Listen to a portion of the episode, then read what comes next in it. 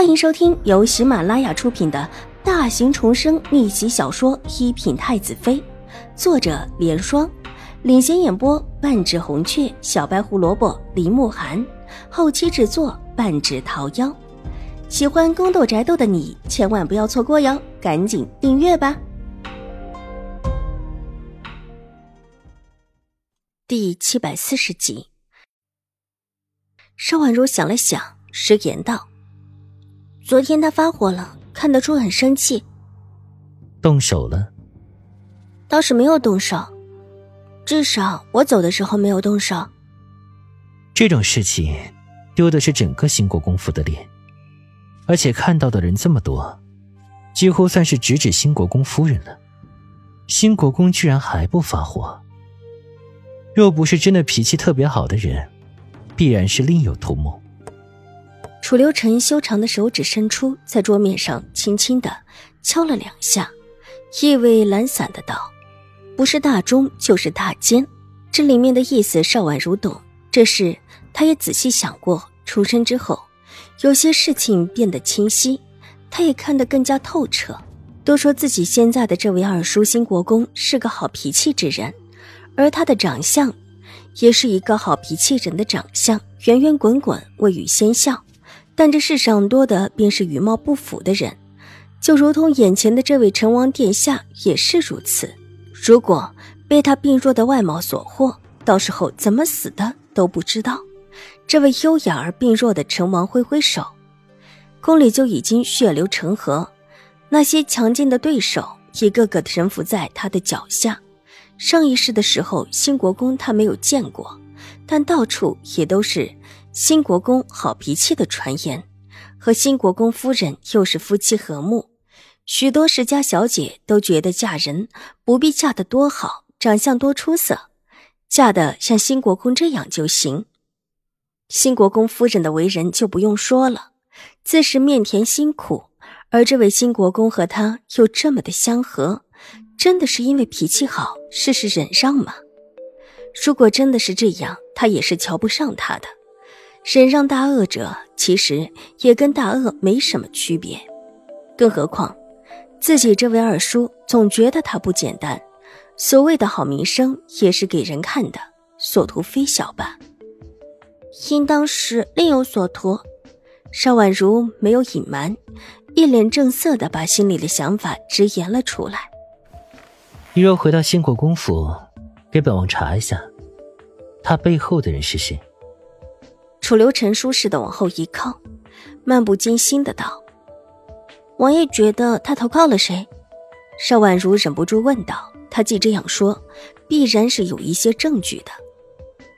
暂时不确定。你既然是本王的人，替本王查清楚这件事情。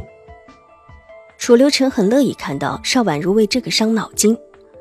这事恐怕得等三年之后。邵婉如犹豫了一下。本王等得起三年。楚留臣扬眉笑了起来，看起来心情很不错。你也先不用着急，先把玉慧安的事情处理了。玉慧安里，邵颜如的那个学画的师傅普善师太，你要注意了。他有什么问题？具体有什么问题，你自己小心就是了。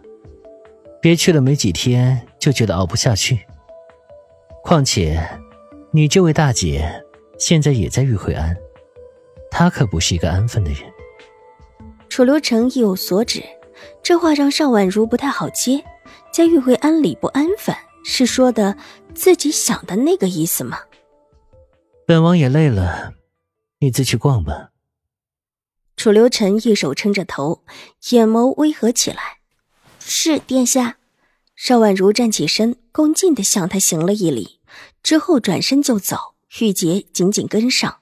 走了没几步，忽然发现自己手中还捏着楚留臣的帕子，急忙回过身来。桌前，楚留臣微微的低头，一手撑着额头，宽大的袍袖遮住了他的脸，整个人似乎在瞌睡似的。邵婉如却蓦地觉得不对劲，她撑着头的手在微微颤抖，急上前一步，一把拉住他的手。顺着他手的手势，楚留臣的身子软了下来，邵婉如急忙伸手抱住，身子不由自主地坐到地上，没待坐起，手已经顺势搭在他的右手脉门上，只觉得手下肌肤若雪，脸色更是苍白的几乎没有一丝血色。方才他坐在这里谈笑风生的样子，虽然也是苍白的，但是没有像眼下这样的苍白憔悴，仿佛是一个冰雪做成的玉人似的。爷，小轩子惊叫一声，冲了过来，玉洁一把拉住他：“哎，你先别动，让我们小姐替王爷诊一下脉。我们爷旧病犯了，这这可怎么好？带回府里去。”小轩子急得额头上的冷汗都下来了。这宫里没有太医吗？为什么要回你们自己的府上去啊？玉洁一边看着邵婉如诊脉，一边随口问道：“你不懂，宫里的这些太医都不能治我们爷的，配的药也不合理，只有我们府上的才行。”小轩子急得跺了跺脚，忽然一把拉住玉洁：“我们先在这里照看着我们爷，我去向太后娘娘禀报一声，然后找软榻抬回府去。”好。玉洁点头应下，小轩子匆匆往外面离开，去向太后娘娘禀报。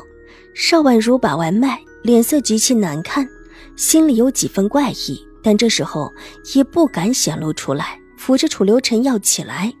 玉洁急伸手替他扶了一把，两个人困难地把人重新扶起。小轩子这时候已经禀报完，取了一张软榻过来。太后娘娘。顾不得再和瑞安大长公主和太夫人说话，也急匆匆地赶了过来，带着众人把楚留臣抬到了软榻之上，才要抬走，发现楚留臣的手紧紧地拉着邵婉如的手。